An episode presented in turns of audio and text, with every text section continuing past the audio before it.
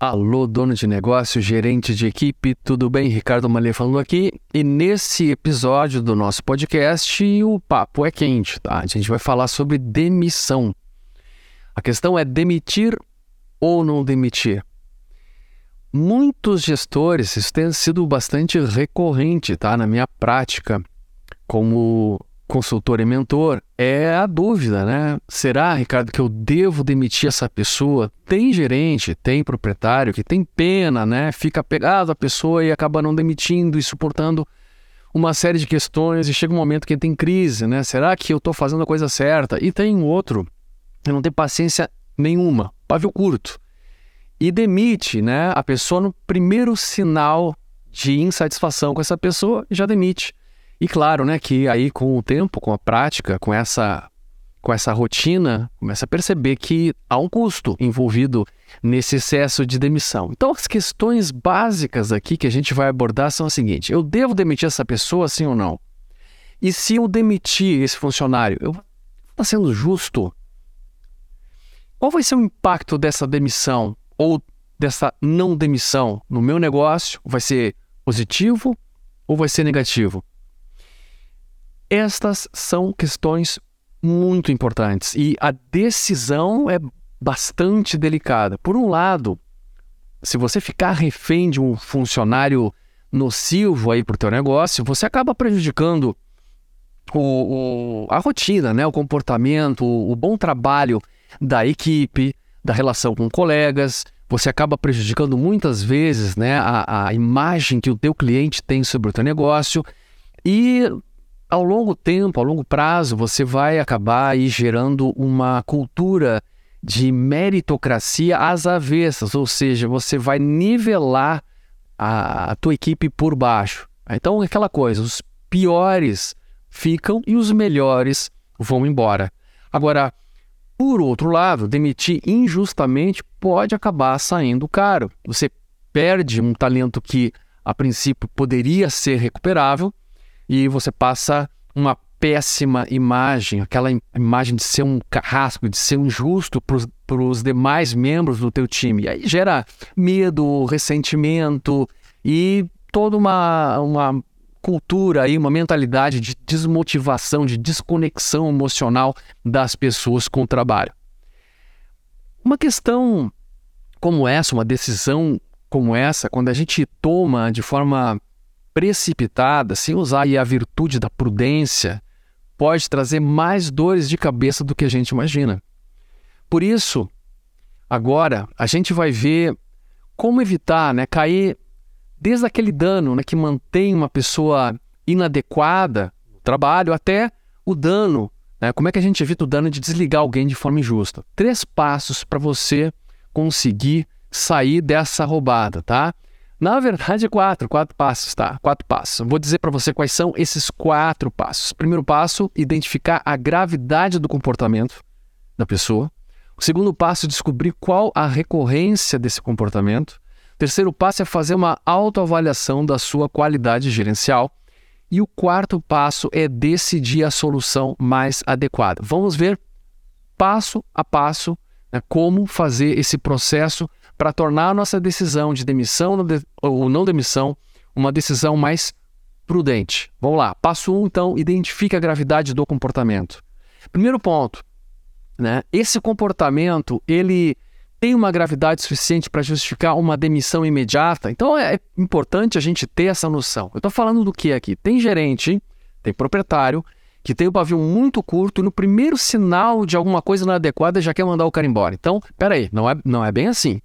Vamos identificar que tem comportamentos e comportamentos. Por exemplo, é uma trata-se aí de uma deficiência técnica, de uma falta de conhecimento de como fazer, do que fazer. Eventualmente a pessoa ela está ela tá tecnicamente é, descapacitada. Então você não vai demitir uma pessoa pelo. não vai punir essa pessoa porque essa pessoa não está dominando tecnicamente ainda a sua função. Segundo nível, por exemplo, que a gente pode aí colocar com um pouco mais é, um pouco mais delicado de comportamento são aqueles comportamentos inadequados, como atrasos, falta de foco, é, uma pessoa que tem uma resistência excessiva à mudança, problemas de higiene pessoal, ou seja, tudo aqueles comportamentos que você se puxa vida, isso aí não está de acordo com a nossa cultura aqui, com a, a, nossa forma de fazer as coisas. Né? Então tem a ver com comportamentos assim que as, uh, essas pessoas muitas vezes uh, elas trazem de casa, trazem uma forma né, de enxergar a si próprias, enxergar os outros, enxergar a vida. Então, ah, eu me atraso tudo bem, eu posso ser desbocado tudo bem, eu posso ser preconceituoso porque não dá nada. Por exemplo, esse tipo de coisa. Então, comportamentos inadequados é o segundo nível né, de gravidade, assim, digamos assim, para você identificado de qual é o qual é o, o grau né, desse comportamento e a partir daí você vai tomar sua decisão. Terceiro nível, um pouco mais complexo, quando a pessoa tem certos problemas interpessoais. Quando ela, por exemplo, falta com respeito ou com a sinceridade com seus colegas ou com seus superiores, né? São aqueles é, problemas de relacionamento, né? Então a pessoa é difícil, às vezes ela é muito birrenta, muito briguenta ou cínica, etc. Bom, quarto grau, esse eu estou colocando na nossa escala aqui como o grau mais grave, né? Que é a falha de caráter. Aquela pessoa que deliberadamente mente, rouba, calunia, maltrata os demais, né? Tem uma, uma maldade intrínseca, assim. Então, falhas de caráter, sem dúvida, são coisas bem complicadas a gente lidar. Então vamos lá, a gente falou que no primeiro passo identificar a gravidade do comportamento. É uma questão, é uma falha técnica, deficiência técnica, é um, uma coisa comportamental inadequada, tem a ver com atraso, foco, né? é, com algumas questões comportamentais ou são problemas mais de relacionamento, uma pessoa que tem dificuldade em lidar em time, né, de jogar em time, um quarto, quarto grau aqui, mais é, delicado, falhas de caráter. Entendendo isso, de qual grau que você está, é, qual é a gravidade do comportamento, qual o grau de gravidade desse comportamento, você vai partir para o passo 2. Qual a recorrência desse comportamento? esse comportamento ele ocorreu, nunca ocorreu, ocorreu uma vezinha só e, e foi isso? Ou às vezes ocorre? Quase sempre ocorre ou sempre ocorre. Então essa escalinha aí, ó, raramente ocorre, às vezes ocorre, quase sempre ocorre ou sempre ocorre. Obviamente que na medida que você tem um comportamento mais recorrente, é claro que ele será mais nocivo. Né? Um comportamento inadequado mais recorrente, ele vai ser mais nocivo. Bom, Uh, nós temos aí o nosso terceiro passo. E esse passo, tá? É um passo de autoavaliação. Agora a gente para um pouquinho de identificar o comportamento do outro, né, do liderado, e olha para a própria gestão. Será que a minha gestão ela tem a qualidade necessária para que estes comportamentos eles sejam corrigidos e não voltem mais a acontecer? Quais perguntas eu devo me fazer? A primeira pergunta dela, a primeira pergunta é a seguinte: essa pessoa tem clareza de objetivos, as metas para elas estão claras, eu defini exatamente o que eu quero do comportamento dela, dos resultados. Segunda perguntinha, eu, os métodos que eu, que eu defini para essa meta foram comunicados, foram determinados, portanto, essa pessoa sabe quais são as regras do jogo, sabe é, ela tem à disposição o, o, equipamento, as condições de trabalho para me entregar o resultado, eu estou exigindo que essa pessoa tenha comportamentos que são impossíveis, que são inexequíveis. Terceira per pergunta: a pessoa ela tem um perfil de competências para desempenhar suas funções? Eventualmente a gente está querendo tirar leite de pedra, né? esperando que a pessoa tenha determinadas competências onde ela está no lugar errado. Então a gente precisa se perguntar: realmente eu coloquei a pessoa certa no lugar certo? Quarta questão: essa pessoa ela foi adequadamente educada e treinada?